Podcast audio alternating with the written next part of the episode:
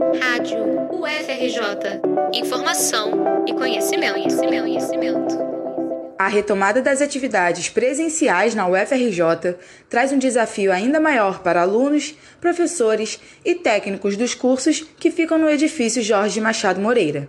O prédio tem sofrido com a degradação desde 2016, quando um andar inteiro foi atingido por um incêndio. Em abril deste ano, chamas atingiram outras partes do prédio, devido ao curto-circuito num aparelho de ar-condicionado. O edifício, onde fica o gabinete da reitoria, abriga também a Faculdade de Arquitetura e Urbanismo, a Escola de Belas Artes, o Centro de Letras e Artes e o Instituto de Pesquisa de Planejamento Urbano e Regional.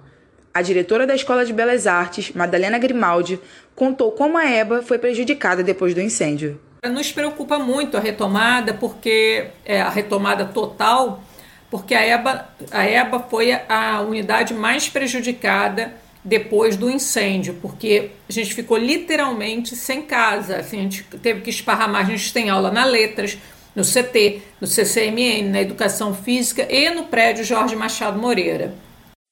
Os alunos e professores denunciam as condições precárias da estrutura do prédio, que apresenta infiltrações, problemas elétricos e tetos e paredes em péssimo estado de conservação. Com isso, os estudantes precisam lidar com as dúvidas sobre onde irão assistir às aulas quando acontecer o retorno total das atividades presenciais. Lara Kameyama, que ajuda a construir a autogestão do Centro Acadêmico da Faculdade de Arquitetura e Urbanismo, disse o que espera para ter segurança em relação ao retorno. Então, a gente espera que a reitoria faça é, as obras que eles têm que fazer para deixar o prédio com as condições mínimas né, de habitabilidade. Então, tudo que está listado nos laudos técnicos que tem que ser feito para a gente poder ocupar o prédio em segurança, a gente espera que seja feito. Para a gente, isso é o mínimo que tem que ser feito, né?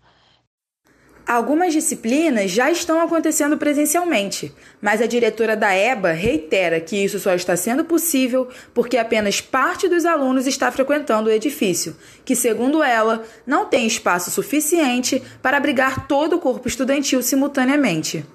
Então a gente realmente vive uma situação muito difícil é, e se não, e essa volta ao presencial, se a gente não, poder, não puder contar com o CT e com o CCMN, com a letras, a gente não tem espaços para fazer essa, esse retorno.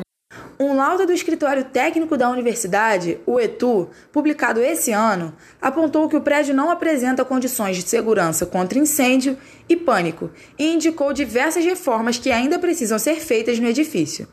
Com os frequentes cortes orçamentários que a universidade vem sofrendo há anos, as dificuldades são ainda maiores para que essas obras aconteçam e sejam concluídas.